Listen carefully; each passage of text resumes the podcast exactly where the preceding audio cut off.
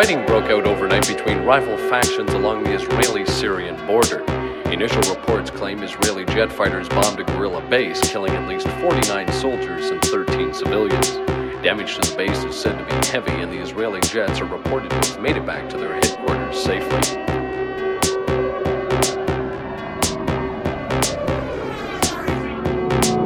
49 year old unidentified man went berserk last night, opening fire with a 12 gauge shotgun in a crowded downtown restaurant. 14 people are dead, including three children. Four others suffered serious injuries. Police have a suspect in custody but are not releasing any information until they complete their investigation.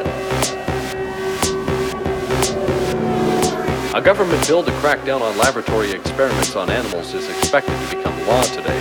Animal rights activists have been pushing for the bill for nine years and taken part in mass demonstrations throughout the nation. It's expected the bill will outline just what animals will be allowed to be used in the labs, along with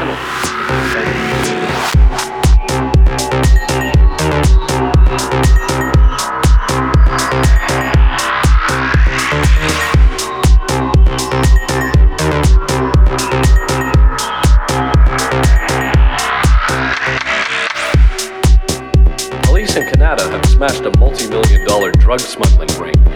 22 pounds of heroin was seized along with a small amount of cocaine, marijuana, and hashish. Police say the ring was centered in Colombia with drugs finding their way to large city centers.